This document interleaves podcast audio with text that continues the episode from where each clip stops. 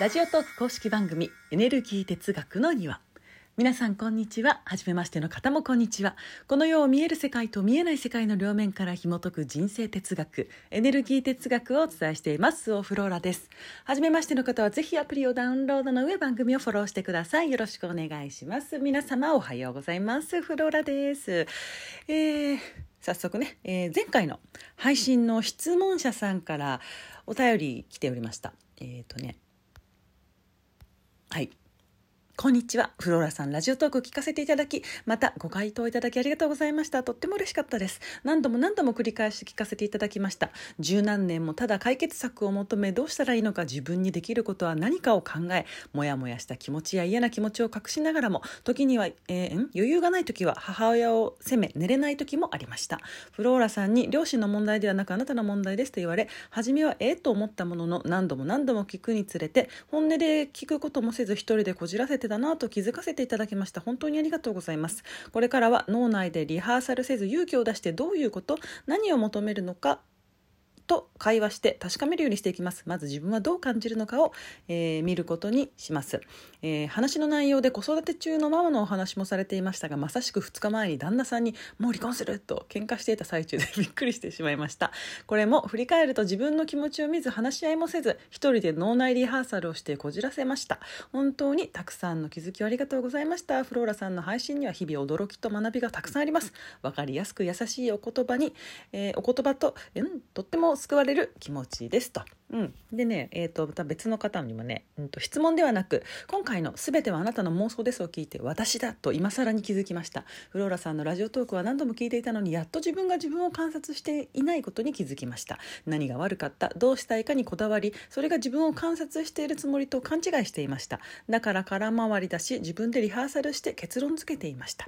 うん、自分がどう感じたかは今に焦点を当てることなのかな？どうしたいかは未来に焦点を当ててるってことなのかなと思いました。いつもありがとうございます。本の発売を楽しみにしています。はい。そうなんですよね。みんなね観察してねっていうとその原因を探したりとかさどうしたらいいのかを考えるんですよね。そうじゃないんですよ観察っていうのは。うん。だってやったじゃない？小学生の頃にあの朝顔の観察。ね？観察はただそのままを見てノートに書いたでしょ。あれと同じですよ、うん、今日は昨日よりなんかちょっとくたっとしおれてるなとかさ。ね、えーこの株は花がたくさん咲きそうとかさ。それが観察ですよね。くたっとしているから水が足らなかったかしら？水をあげなきゃ。うん、花がたくさん咲きそう。この株は他の株と何が違ったんだろう？栄養が多かったのかな、うん、日当たりかなって考えるのは観察じゃないですよ、うん、観察ってさもっとその手前です。ただそれを見るということ。それをしてみてください。ね？そんなことに何の意味がって思うでしょう。もうやったことない人はそう思うのよ。もう騙されたと思ってやってみなさいわもうわかるから。はい、えでね。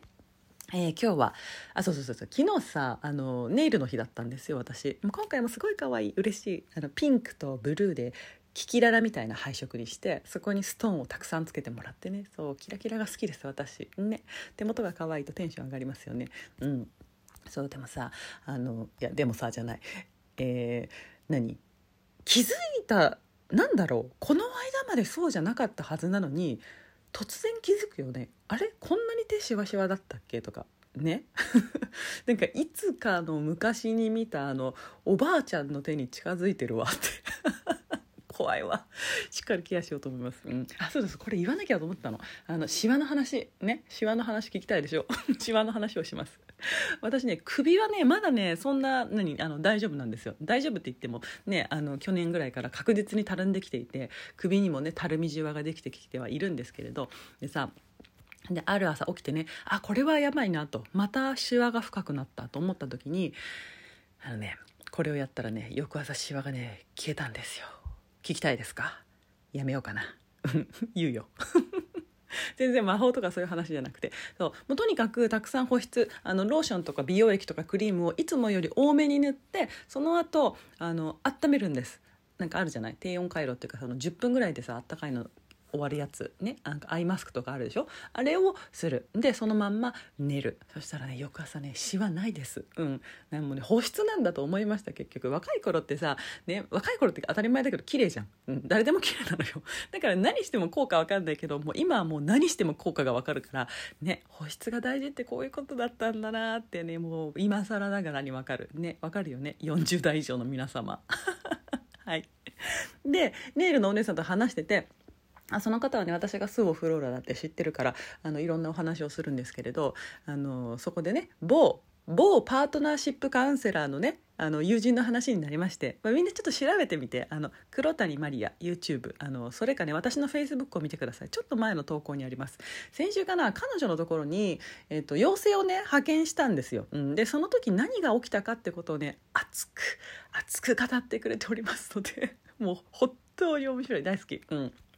妖精をね妖精の話するでしょ私。で妖精を派遣って何って思うじゃん皆さんね。そんなわけって思うじゃん。ねわかるよ。私も思ってる。いやねその昨日ねお姉さんにねあのフローラさんってスピリチュアルなんて嫌いってよく言いますけどそれってどういう意味なんですかって言われたわけですよ、うん、だってね見えない世界の話をしているのにいわゆる見えないねあのそれはスピリチュアルっていうカテゴリーにさ日本だとさ日本だとっていうか分かんない。なんかなるじゃん。ね一応ねその商業的には、うん、スピリチュアルのくくりなわけですよ。スピリチュアルって思ってないんだけど、うん、で大嫌いっていうかさ、うん、でも嫌いなんですよ私。スピリチュアルなんて大嫌い。大嫌いっていうか何よしも順を追って終えるか分かんないけど。あのあのねまずね見えない世界なんてものはさあるに決まってんじゃん。そんなのはね。そんなのは説明しなくたってさみんなわかるわけよね、うん、自分の目に見えている世界だけが全てじゃない、うん、絶対なんか分かんないけどなんかその神様的なものとかさ、ね、あのこの世的じゃないものとかさ。この世にあるんだろうなってそういう、うん、そうじゃなきゃなんか説明つかないわこれっていうことそういう体験があったりとかね。みんな分かるじゃん、うん、だからまずここはいい。で私はさこういう人間なのでさあのそうしたものを実際に目で見てるしじゃあその妖精だじゃあ何除霊だなんだっていうことをさそういうことが普通の世界にいるからうん世界にいるからじゃないな。うんとね妖精はいるんです。だってさ じゃあさ何これ例えば私がね、えー、妖精っているんですってだけを言っている人ならさもう頭のおかしい人じゃんそんな人。ね。でも実際に自分も妖精に助けられて生きていてで私以外の人も、えー、黒谷マリアはじめ、えー、私以外の人もさみんなさ一瞬でさ何かが変わるっていうさ、ね、経験をさしているわけですよ、うん、エネルギー哲学だってこの世を見える世界と見えない世界とから紐解くってさね。このような仕組みですよって話してるけどさそれをさただ私がこうなんですって言っててもさそうなんですかって話だけれどもこれだけたくさんの人がさそうそうってなるわけでしょ？ね？で私だけの話ならはんってなるけど再現性があって人の役に立って実際にさね事実目の前の現実が物事が動いてしまう。しまうとか言って。動くのが事実としてあるからさもうさこれってさ信じる信じないじゃないでしょ？だってもうそうなんだから。うん。そうなのよ。だから言うのよ。あ言うのよ。っていうのは私ね講座で言う言うんですけれどあの私はさ見えない世界を信じてないよ。信じてないのよって。うん、信じる信じないじゃなくてそうだって知ってるんだよっていう話をするのよね、うん、でもねじゃあさ私以外にもね見えない世界そのスピリチュアルの話をさする人はたくさんいるじゃん、ね、そういう人の話を聞いてあの何うっとりと「うんうんうん」って話を聞けるかといったら全く聞けないわけ。ね。私以外の人が妖精を語りだしたら「はっ」ってなる。そんなわけってなる。じゃあそれはさ別にあの私には見えているけれどあなたには見えないわよとかさそんな何なんか私だけが正解を知ってますみたいな全然そういう話ではもちろんないしうんわからん。なんかそういう話を聞くとじゃあ何妖精じゃなかったとしてもさチャクラとか言われてるだけでも はいはいってなる。もうねほんとごめんなさいね。自分で言ってて何言ってんだろうなんだけどまごうことなき事実として目の前に見えない世界はあるしその体感も自分だけでなくたくさんの人に提供しているのにもかかわらず目に目の前に物質としてと同じものもう花とかさマグカップとかさねというものと同じレベルでそれが見えているにもかかわらずねあのうん。そんなわけないっしょ。もう頭どうかしてるわって思ってしまうんですよ。もう本当何なんでしょうね私。でもこの感覚はさ黒谷マリアもすごく分かるらしくて。もう2人でもう爆笑したもんね。もうだってさもうさ私たちなんでさあのあ耳だけの人はね分からないかもしれないですけれどどう見てもさ見た目からしてもさ何ていうのそのさ気の強いさ圧の強いさはあみたいなさタイプなわけですよ。もう守護霊とかもういけるみたいなさ。ねでも事実としてねここにあってねもうね何なんでしょうね。はい。お前何者？って言われましたけど本当に私は何者なんでしょうか？いやわかるよ。見えない世界的に解説することはいくらでもできますよ。私が何者かということは。でもさ人間私としてさもう何なんだろうこれっていうことのさ連続なわけですよ。うん。はい。なんでスピリチュアルが嫌いかというと ってなるからです。失笑ってなるからです。はい。ね、これから本が出るというのに。でもでもそうなんだもんもう仕方ないんだもんもうさ。なんか有名なさスピリチュアルのさ方々みたいにさ、ね、大真面目なさ顔してさずっと同じテンションでさ言い続けられないわけですよ。バカにしてるわけじゃないよ。むしろ私自身がバカだと思ってる。